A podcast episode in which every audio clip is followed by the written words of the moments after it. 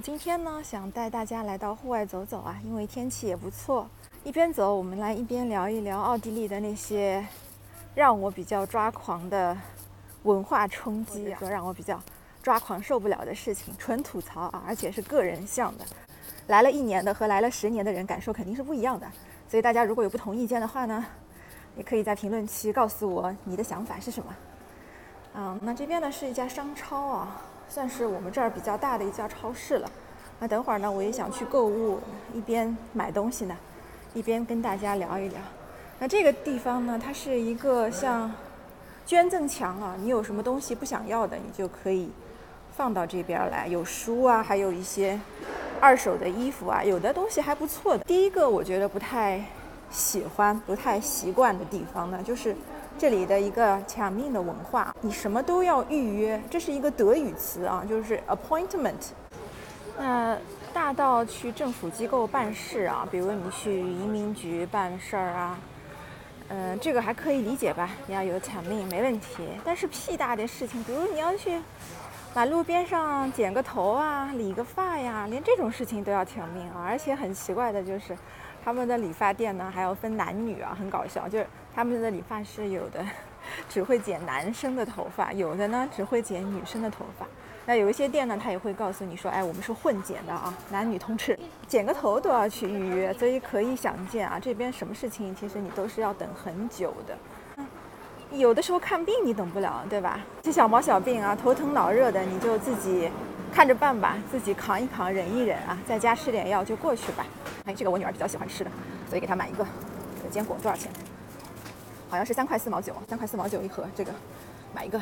去医院里面预约或者是见医生的话呢，其实很正常啊，等一两个礼拜都是很正常。除非你是那种很着急、很着急的啊，那你就在家里等着。这个抢命的话真的是吃不消。好，我们再买一个玉米，这个是两个甜玉米，两块四毛九一份。相比之下呢，我们国内的这些服务啊，包括我们国内的这些客服的回复的速度都是非常的惊人的啊。比如说你上一秒钟你问他一个问题。那个客服下一秒钟他就跳出来就回答你了，在我们这边我觉得是很不可想象的。我家里最近热水器坏了嘛，然后修了修了半天，到现在还没修好，来来回回啊约了大概一个月啊，有一个人上来上门来看了啊，是厂家，然后厂家说我们的机器没问题的。然后呢，说是这个连接就是电路电线的这个问题，然后电工来了呢，说我们也没问题。对于我这种不太专业的人来讲，真的是难倒我了。嗯，来看一下，哎呀，今天的鱼已经卖完了。我本来想买新鲜的三文鱼的，卖光了。那就拿一份其他的吧。看一下这个 S budget，嗯，七块九毛九，这样子一份，因为女儿比较爱吃啊，所以买一份。猕猴桃，猕猴桃多少？五只一块九毛九啊，买一份。猕猴桃补充维 C 还是不错的。然后我还要买一份菠菜，菠菜是补铁的。这里的蔬菜选择呢是比较少的，我觉得我喜欢吃的也只有菠菜了。那这是按包来买的一份的话是两块九毛九。这边的电商也不是很发达，像这种生活用品啊，啊不是像食品的话，你肯定是要每天几乎啊每天你都要来超市采购一次的，不然也不是很新鲜。嗯，那在疫情期间呢，超市还是开的。嗯，超市和药店是开的。有一段时间，奥地利全国也搞 lockdown。哎，这里我随便说一下啊，这里的拖鞋很贵啊，就这么一双破拖鞋的话要六块九毛九啊，就是这种普通的洞洞鞋，而且还很硬。欧呀，这样的一双，它还号称是便宜了百分之四十六的啊，超贵。所以大家要是从国内来的话，不妨可以带点拖鞋过来。好的，那么我买了一点点吃的东西呢，就要去结账了。这边呢有一个队伍是开的，就这儿吧。买好了，花了十九欧左右。哎，这边有一些小朋友好像有拿这边的书啊，嗯，是一个玩具啊，乐高的玩具可以拿，还有很多的书，不过大部分都是德文的。OK，还有英语角啊，英语周 English book。嗯，那我们刚刚有讲到奥地利的这个看病啊，要等很久。那么跟上海相比啊，上海相比的话，你当天如果你跑去医院的话，肯定当天你就可以见得到医生了，拿到药。你在上海看病呢，会给你一种很强烈的安全感啊，你不会觉得我看不到病，你当天肯定是可以见到医生的，而且不用等待太久。第二个我觉得不太习惯的地方就是他们真的很懒呐，一到休息日呢，他们就真的是不工作啦，一点活都不会干了。邮件呢也是不会回的，电话也是不会接的。很多火烧眉毛的事情呢，你也要等到星期一再说了。我前两天看到一个报道说，在奥地利呢，高达百分之三十的人，他们是从事的非全职的工作，就是十个人里有三个人是做兼职的，而且呢，他们也无意去找一份全职的工作。那兼职工作一般只上半天班啊，而且呢，整个奥地利它在欧洲排名的话呢。他们的工作时间也是倒数第三名了，全年大家猜一猜，他们只工作多少个小时呢？一千四百六十个小时一整年啊！那这边的商店呢、超市啊、药店、药房，周一到周五呢，呃，从早上八点半左右，九点钟开到晚上八点钟就关门了啊。所以这边呢，基本上 你不太存在什么夜生活啊，当然。这种酒吧除外啊，但是普通的，比如说你想吃完晚饭出去兜个马路啊，买点吃的呀，几乎是不存在的啊。他们的懒还体现在说，周六周日啊都是不开门的啊，特别是周日啊，基本上所有的店都是不开的。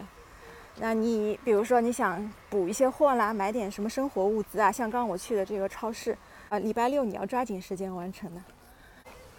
啊，这边呢是有一条自行车道的。就专门供自行车的，你一般走路的话是建议不要走到这个自行车道上去的。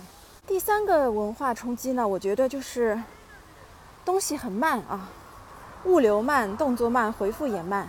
你在亚马逊啊买个东西啊，三天你如果收到的话，真的是太高兴了，算是光速的啊。买的东西一周收到也算是正常的。不像我们在国内吧，你淘宝啊、京东啊收个快递很快，对吧？啊，而且又便宜。这里呢，它基本上每单的快递费可能是在五元左右。生活的话呢，你必须要练就一颗强大的耐心，就是你要等周围的人赶上你的速度啊。那么我们就是从这么一个高效的、快速的、便捷的、方便的国家。来到一个低效的、慢速的、不怎么方便的国家呢？你要训练自己有耐心，不是你主动的，而是你被动的去适应这边的这种慢节奏的生活。呀，今天真的很不凑巧啊！刚刚出来的时候还是艳阳高照，现在已经下大雨了啊！我也没有带伞，这也是奥地利的文化之一吧？说一下。奥地利的最后的一个我觉得不喜欢的地方，就是他们太不灵活了。那我刚来这边的时候呢，想要租房子住啊，那么奥地利人呢，他们都会觉得说，哎，你要出示自己的信用。所谓的信用呢，就是他要看你的工作证明啊、银行流水啊，来证明你自己是有一个固定的收入的。那因为我们是从中国过来拿配额的这个身份嘛。所以是不允许工作的，但是我告诉他，哎，房东，我有很多的存款嘛，然后他们就不相信，他们就觉得很不可理解，所以我们曾经无情的被一个房东拒绝过。下了雨，大概也就下了三分钟吧，我就被这三分钟淋到了。现在天气又变好了，又变大晴天了，看，这就是奥地利的天气。那么第二个不灵活的例子呢，就是我当时在国内呢，是给小朋友在私人的这种诊所里面呢，是做了那个牙套的整形。那到了这边呢，我就本来不想跟那个呃私人诊所中断联系的，因为他们有我的数据嘛，有我牙齿的数据，所以我就想说啊，能不能嗯在这里的牙科诊所去呃拍照啊，或者是呃。把小朋友生长的这个牙齿的生长情况数据拍下来，然后让国内的这个诊所去做嘞。我把这个想法呢跟国内的诊所沟通了一下，他们是 OK 的。他们说，哎，没关系，你只要这个奥地利这边的医生啊，把小朋友的这个叫一个 3D 的扫描，就是把他的牙齿状况 3D 扫描下来，然后你把数据传给我，我们就可以帮你做那个牙套的。去跟这边的牙科诊所的医生去沟通啊，结果呢，他们听了以后就觉得很不可理解，他们会觉得你要么就全权委托我帮你做牙套啊，让我帮你做你的矫治医生；要么呢，你就让中国的医生去做，没有办法说拆分的啊。所以从这个例子上，我就慢慢的学习到了奥地利人的这种不灵活，就他们不太懂得变通啦。那他们可能会觉得说，这个事情对我来讲可能是有法律上的风险的。万一我提供的数据啊，或者后续导致了你牙齿有问题啊，做得不好，那这个责任算谁的呢？所以他们宁可不赚这个钱，他也要把风险降到。比较低，所以那相比较而言呢，我们中国人就觉得很灵活。为了做生意的话呢，还是愿意承担一定的风险的。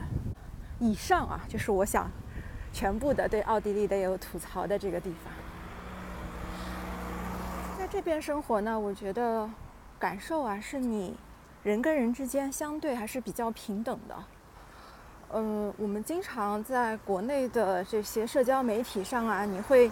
动不动就是什么中产啦、富人阶层啦，来到这边以后，我突然间觉得这个词，之前觉得没什么，现在看上去特别的扎眼。就是他们喜欢说底层，底层如何如何。虽然说吧，这个社会确实是分阶层的，但是这里的话，你就感觉他们相对啊，大家不会太执着这个事情，还是比较的平等。不会动辄就是说你是什么阶层，我是什么阶层，是个人呢，你就得分个你死我活，不是啊，分个你高我低的，你赚多少钱，我赚多少钱。在这里呢，无论你是清洁工啊，还是维修工啊，无论你是做白领的还是蓝领的，其实，其实啊，大家的收入都是差不多的。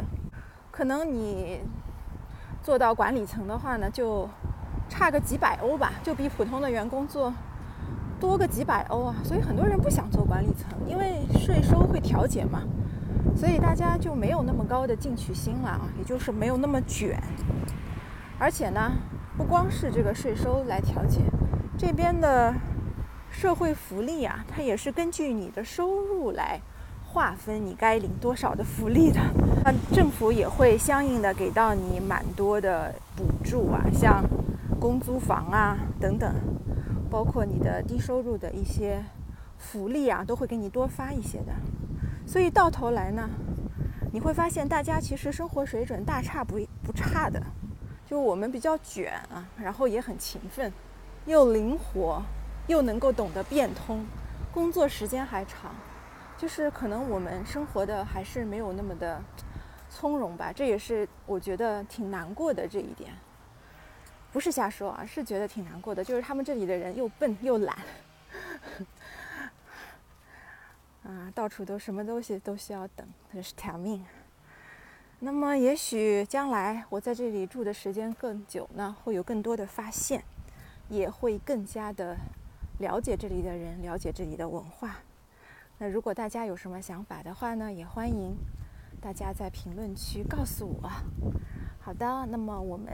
今天就聊到这边啦，我们下期再聊，拜拜。